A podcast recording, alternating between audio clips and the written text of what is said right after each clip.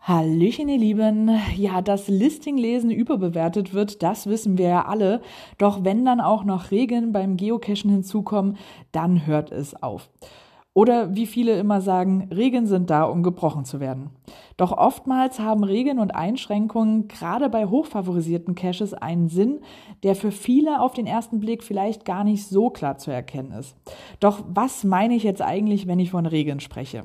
Nun ja, die Guidelines von geocaching.com, die kennen wir ja alle zur Genüge, aber manchmal kommen bei Caches auch noch Zeit- und Personenbegrenzungen oder andere Sachen hinzu. Doch vor allem die beiden genannten Punkte werden oft ignoriert.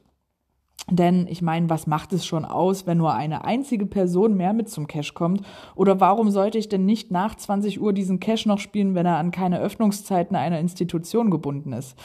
Tja, diese Faktoren machen nun mal viel aus. Wenn ein Cache-Owner diese Regeln in ein Listing schreibt, dann weil sie einen bestimmten Grund haben. Alle lokalen Gesetze und Besonderheiten sind für uns nicht immer offensichtlich und können zum Beispiel Ärger mit der sogenannten unteren Naturschutzbehörde, Jägern, Grundstückseigentümern und anderen Naturschützern oder anderen Personen vorprogrammieren.